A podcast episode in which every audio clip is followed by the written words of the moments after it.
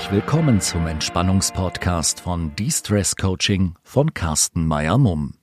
Herzlich willkommen zu meinem Wohlfühl-Podcast De-Stress Yourself. Ich freue mich, dass du wieder eingeschaltet hast.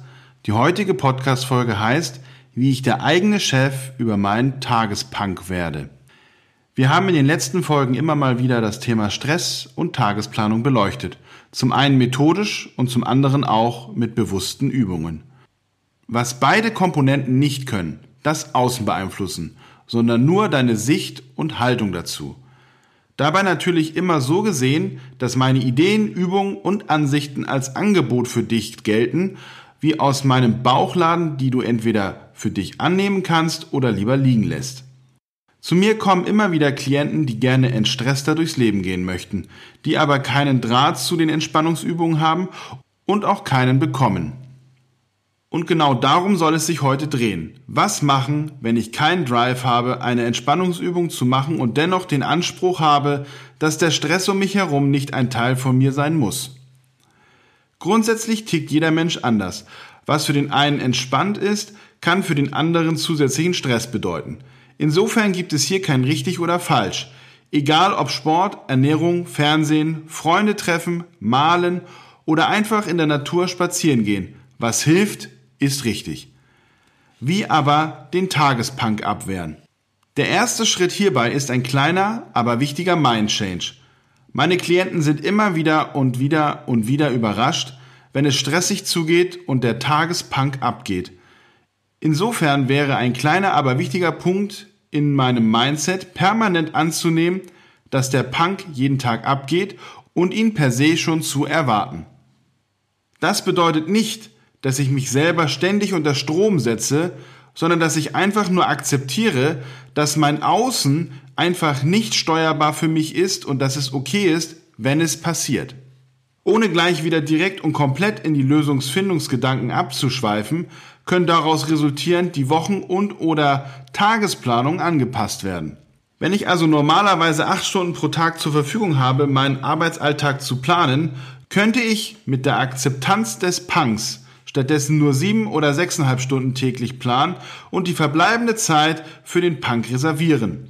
Sollte dieser dann an einem Tag ausbleiben, kann ich diese gewonnene Zeit entweder mit naheliegender Arbeit füllen oder einfach mal aus entspannungstherapeutischer Sicht früher nach Hause gehen. Die zweite Änderung der Sichtweise ist, dass auch der Punk an sich kategorisiert werden darf.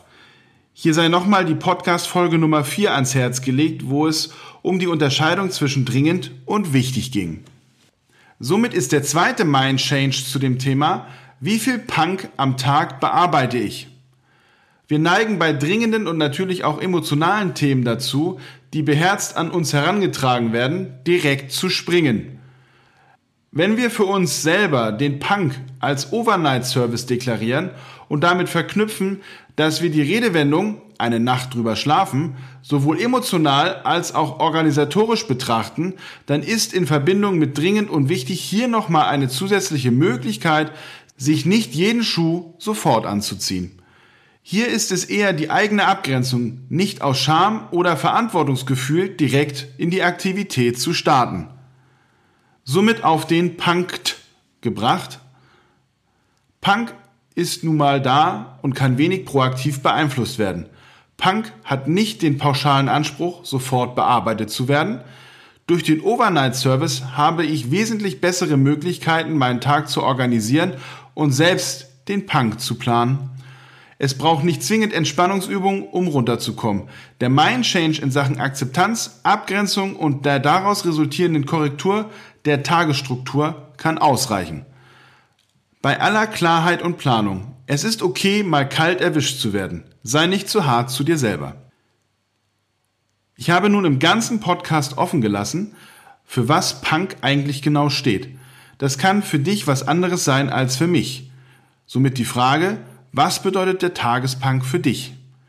Was ist deine individuelle Lösungsstrategie beim Beherrschen des Tagespunks? Schreib mir gerne via Instagram unter cmm-coaching. Ich hoffe, dir hat dieser kurze Denkanstoß gefallen. Bis zur nächsten Folge meines Wohlfühl-Podcasts De-Stress Yourself. Dein Carsten. Wenn du eine Alexa besitzt, versuch folgende Frage. Alexa, spiel die Entspannungsübung von Distress Coaching. Diesen und weitere Entspannungspodcasts von Distress Coaching findest du auch unter Spotify.